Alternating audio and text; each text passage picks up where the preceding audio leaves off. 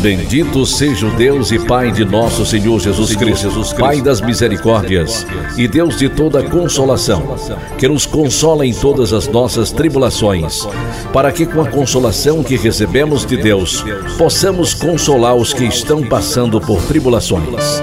Segundo aos Coríntios, capítulo 1, versículos 3 e 4. Consolar, Consolar. quer dizer aliviar ou suavizar o sofrimento, a aflição, o padecimento.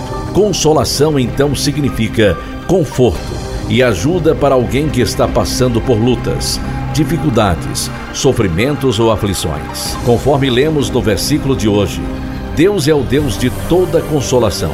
Você já tinha lido este texto nas Sagradas Escrituras? Que texto maravilhoso!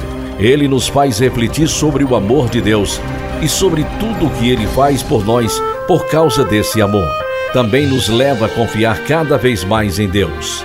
Quem de nós não passa por lutas, sofrimentos, padecimentos, tristezas, dores ou situações que nos levam ao desespero? Creio que cada um de nós já passou por alguma situação assim, ou quem sabe está passando neste momento. Como é bom nessas horas saber que temos Deus que nos consola de verdade. Que doce voz tem meu Senhor,